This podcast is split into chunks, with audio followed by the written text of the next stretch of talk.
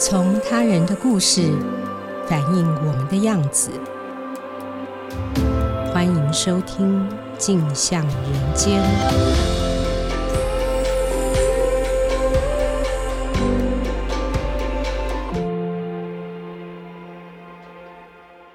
各位听众，大家好，欢迎收听由静好听与静周刊共同制作播出的节目《镜像人间》，我是静周刊人物组记者简竹书。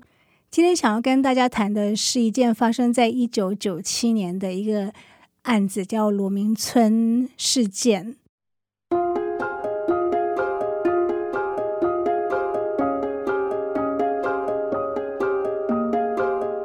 一九九七年的时候，某一天晚上，在新北市的林口，两派江湖人马，甲方呢就是几个人去乙方的餐厅开枪警告。两个小时之后呢，乙方又回击，就是在射伤甲方汽车里的人。然后这个事情，因为当时刚好台湾有白小燕事件，所以警方对于治安非常的重视，那很快就破案了。当时他的辖区是在呃新庄分局负责，那时候刑事组长是一位叫罗明村的人。几天之后，他就抓到嫌犯，嫌犯就入狱了嘛。这一共有两个嫌犯，第一个是甲方的嫌犯，第二个是乙方的嫌犯。可是不知道为什么呢，就是。嫌犯入狱之后，他们不久发现原来抓错人，那个都是顶替的。后来呢，相关单位就马上就再去查真凶，后来真凶都抓到了。可是真凶抓到之后呢，他们又不约而同的就说，为什么会抓那个顶替呢？因为当初已经跟刑事组长罗明春瞧好了，所以罗明春他就被指控收贿。那两个案子就指控他说各收五十万元。我罗明村就喊冤嘛，他就一直开始打官司，可是打打打了很多很多年都没有用。其中有他曾经在更一审的时候是改判无罪，但更二审又回复到原来判十三年。所以呢，他更二审定谳之后，他就逃到了中国跟越南，大概逃了逃了十一年，然后到去年他才从越南返台投案。他现在在牢里面。嗯，我为什么会注意到这个案子？是因为民间司改会，因为我都有在看他们的脸书啊，跟收 email，然后他们有时候会传一些冤案的报道。因为过去有接触一些，所以会比较有兴趣。但是其实坦白说，刚开始看到这个资讯的时候，我对于要不要做这个报道，我还蛮有疑虑的。因为呃，一般看到说警察贪污，尤其那事情是发生在一九九七年。那我们难免刻板印象就觉得说，那个年代警察贪污好像家常便饭嘛，听起来感觉就是跟性侵一样，差不多很不名誉，所以我们可能会相信说，一个人他杀人案可能他他是真的无辜的，但是警察贪污，我不知道为什么，至少我自己就觉得好像搞不好他是真的，所以我那时候还蛮犹豫的。但后来我就查一查资料，然后查查觉得说，看起来好像还真的有可能是冤枉的。它大概可以分成两个部分，第一个是它整个案子其实就是那个判决合法性是有问题的，因为检方最后是逾期上诉，那时候上诉期限是十天，可是检方就逾期，但逾期之后呢，法院也接受了，所以它基本上它就可能是违法的判决，这是一个很基本的程序上的问题。那另外一个，他真的是无辜的吗？所以就自己去看他的卷宗。通常记者去写冤案的时候，呃，习惯上比较不会去看卷宗。一来是他有牵涉到隐私嘛，二来是那个卷宗，他通常资料很可怕，而且很多法律用语就是看到一个崩溃。但我自己的习惯是觉得说，当然是就是征求家属同意之后，还是会看卷宗，因为会比较安心一点，而且透过。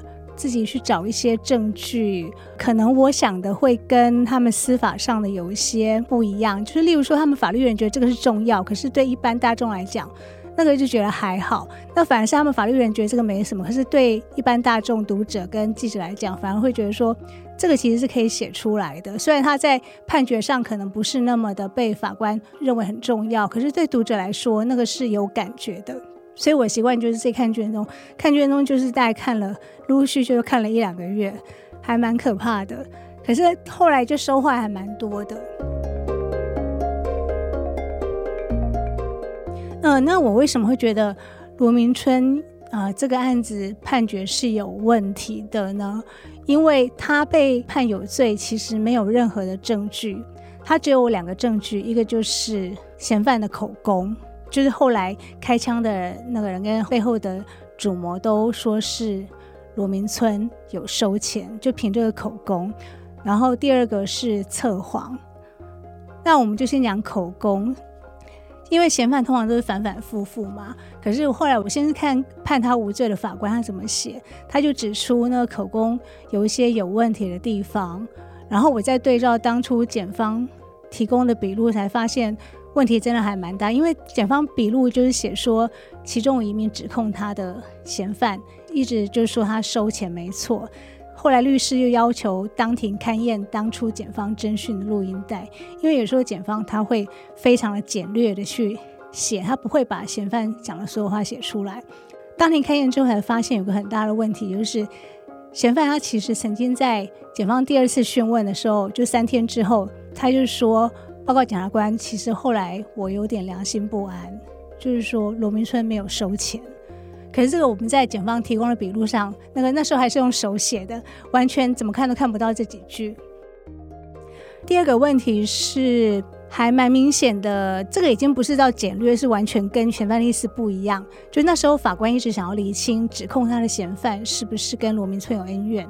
这会重要的原因是因为他就是没有证据嘛，他的他的证据是口供跟测谎。如果嫌犯指控他人根本是跟他有恩怨的，那那这个他的指控还可信吗？所以那时候检察官他问的时候，有问那个嫌犯说：“你知道罗明村他们那些警察要把你提报流氓吗？”然后检察官的笔录是写：“我不知道。”所以呢，好几审的法官就是用这个为由，就说罗明村虽然一直说对方是在挟怨报复，可是那个人根本就不知道他要把他提报流氓，为什么要报复呢？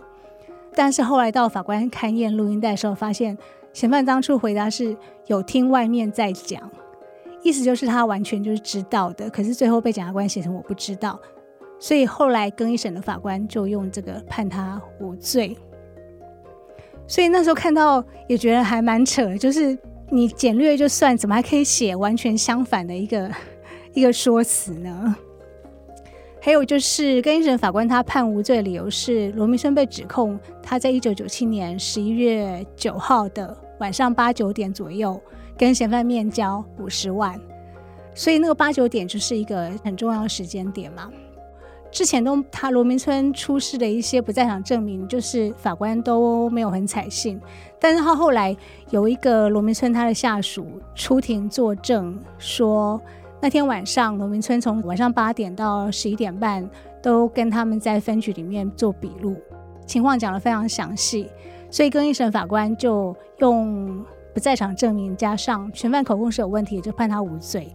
可是到更二审之后呢，法官他用了一个完全相反的理由，他说都几年前事情，怎么可能还对当天晚上记得那么清楚？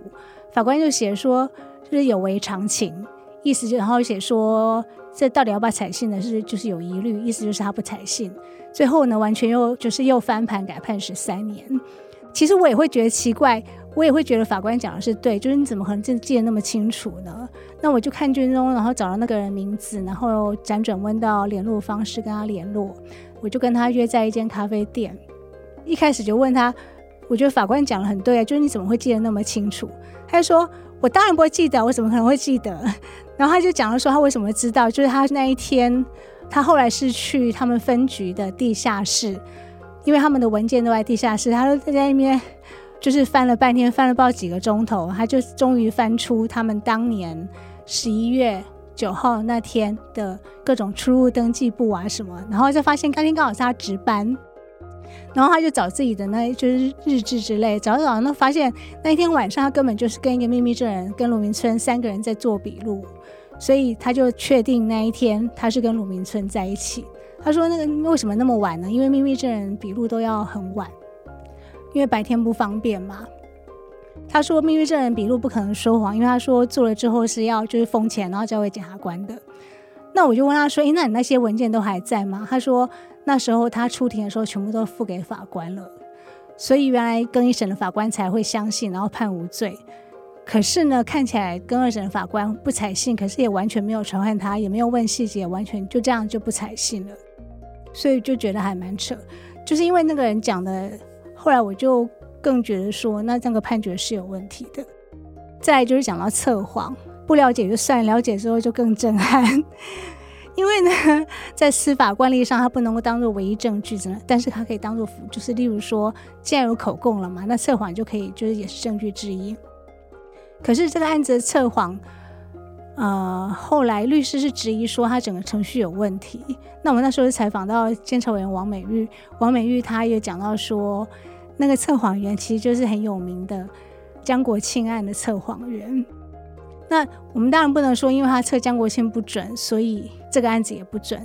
可是不只是他，其实台湾的测谎的实务上面，就是确实严谨度是有一些问题的，所以才会出了那么多间接酿成冤案。不能说直接是因为他们其实只是提供一个方向，但是如果检方跟警方他。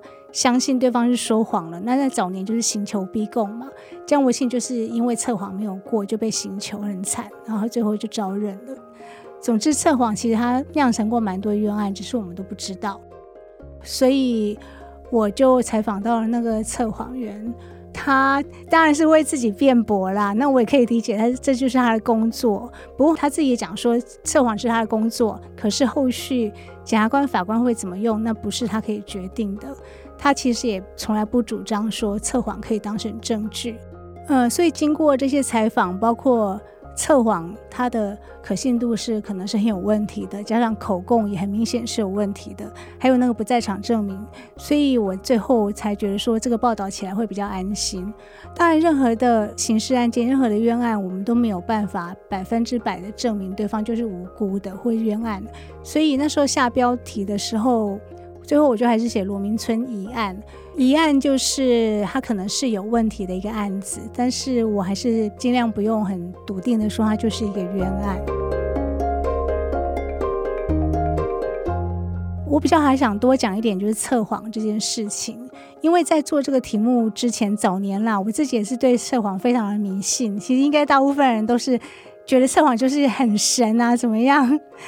后来比较有接触到司法案件这几年，我才知道测谎其实它是有争议的。可是我一直不知道严重性，直到做了这个题目之后，我才知道原来酿过那么多件可怕的冤案，甚至有人就枪决了，你就再也没有机会去弥补了。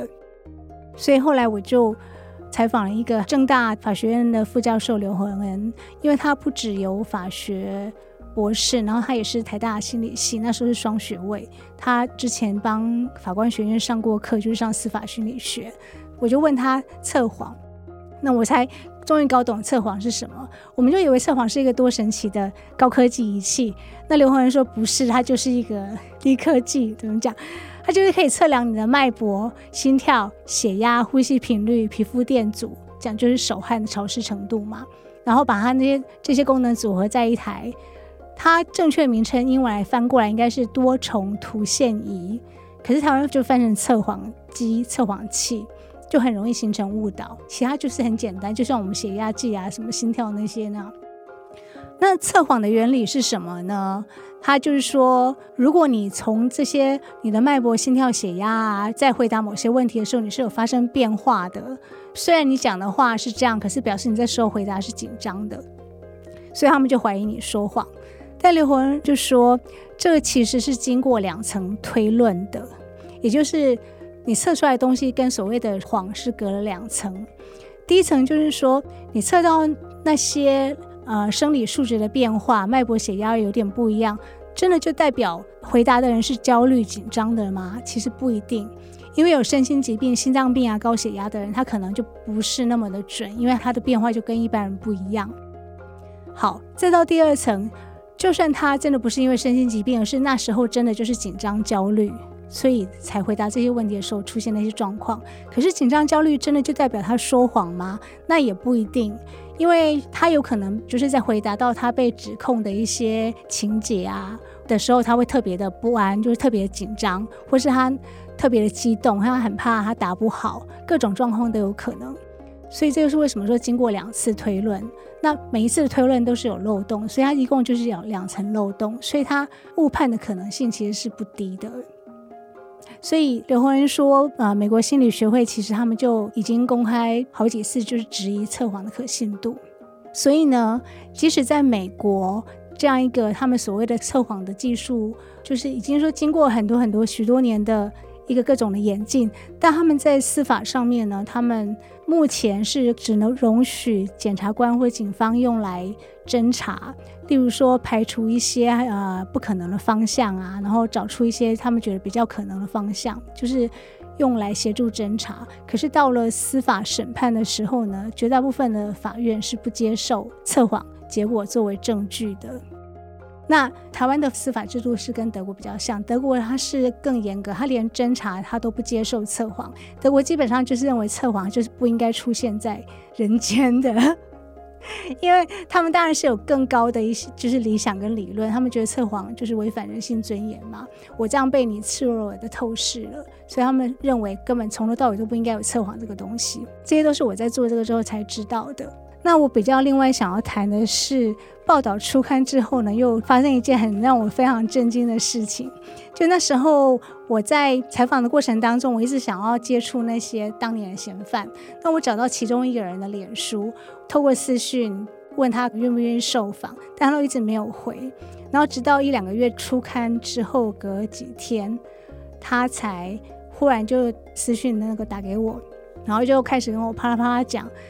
讲罗明村，他就是一个有问题的人啊。然后他说，罗明村那五十万当然不会这样交了，他没有那么笨。罗明村是用更高明的方法，还说哎，你们都不知道啊，什么什么。然后开始讲罗明村当年怎么样，意思就是很针对他。但是他这样讲，我还是非常震惊。然后我就开始怀疑说，完蛋了，难道我真的就帮错人了吗？难道罗明村真的就是不是那么的干净，有贪污，只是没有证据吗？我就非常惊慌。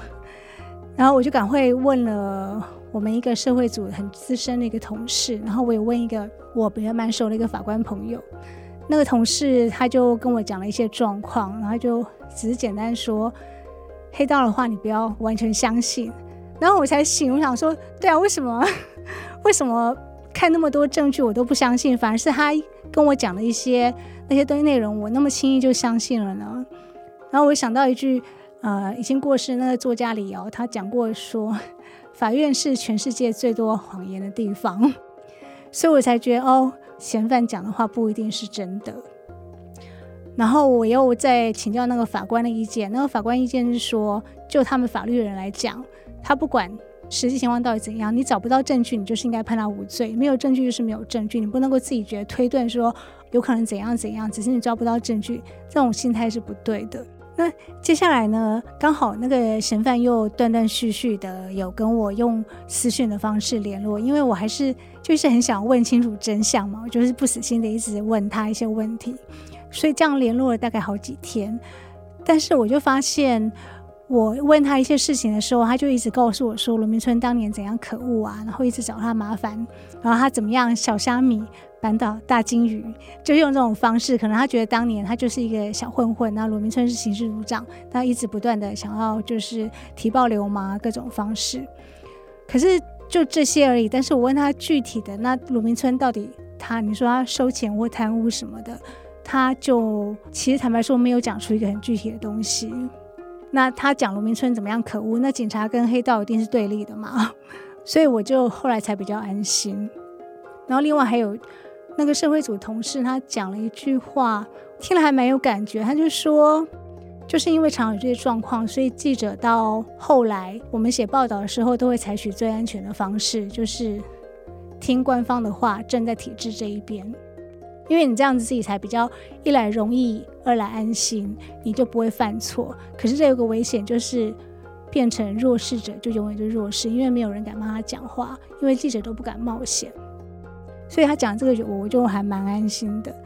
另外一个很深的感触就是，原来我们常讲什么恐龙法官，或者说法官乱判。但是当我自己面临到这种状况的时候，我才发现，其实找出真相真的不是我们想象中那么容易的。你在各种的谎言跟真真假当中，你真的很难去判断。法官要找出真相，真的也不是那么容易。所以这就是为什么所谓的无罪推定那么重要，因为一般人，包括我自己跟大部分的法官，很人的惯性就是会难免落入有罪推定，它是一种惯性思考，而且就是刻板印象嘛。所以这个给我的感触还蛮大的。原来我自己就是不知不觉也会犯这种错误。谢谢大家今天的收听。有兴趣了解更多的听众，欢迎锁定由静好听与镜周刊共同制作播出的《镜像人间》。我们下次见。